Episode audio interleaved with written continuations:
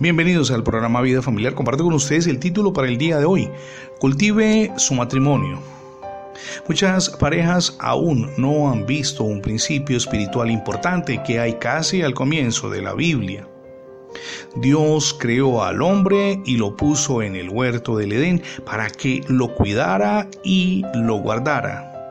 Esto lo leemos en Génesis capítulo 2 versos 15 y 16. Eso indica que el hombre fue creado para cultivar el huerto, pero también para servir a Dios. El lugar en el cual Dios colocó al hombre fue un huerto cuyas características principales son tener vida. Además, ese lugar se llamaba Edén, que en hebreo significa delicias. Por tanto, el lugar donde Dios puso al hombre que había creado para servirlo era un hogar de vida, un huerto de delicias. Después Dios vio que no era bueno que el hombre estuviera solo, como lo leemos en Génesis 2.18, y le proporcionó una ayuda que le fuese idónea, como lo leemos en los versos del 20 al 24. Con esa ayuda idónea, es decir, la mujer tenía la función y la cumplió además de ayudar al hombre a servir a Dios. Podemos aplicar ese principio a nosotros. El objetivo de Dios es que lo sirvamos. Si cuidamos adecuadamente y guardamos con diligencia la esfera en la cual nos desenvolvemos con nuestro cónyuge, cooperaremos uno con otro en el servicio a Dios. Muchas personas sueñan con un matrimonio lindo y maravilloso. En su concepto piensan que sería posible si no hubiesen problemas y dificultades entre los dos.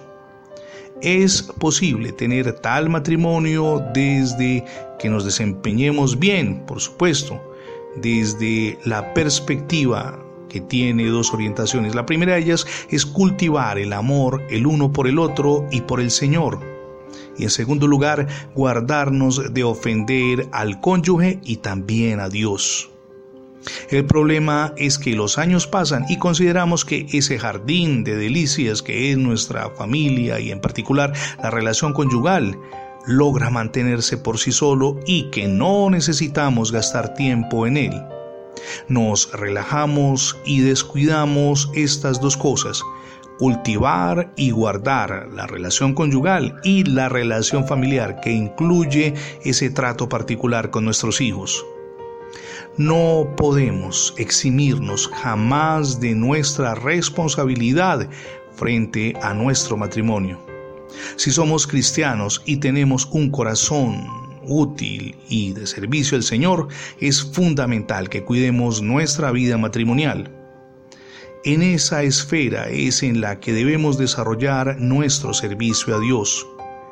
También debemos ser muy cuidadosos para que nada nocivo penetre en el medio hogareño y además crear y cultivar un ambiente propicio para agradar a Dios.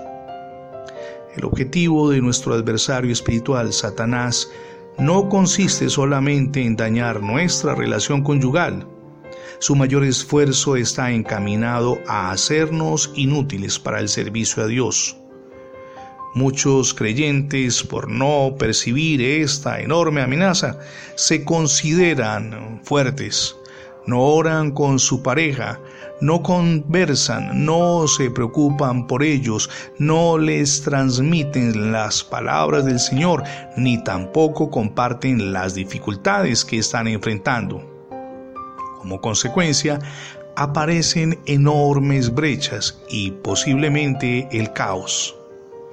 Pidámosle a Dios que nos abra los ojos del entendimiento a tiempo, con el fin de que despertemos a la urgente necesidad de cultivar y guardar nuestra relación conyugal, para que juntos podamos servir a Dios, como leemos en 1 de Pedro capítulo 3, verso 7.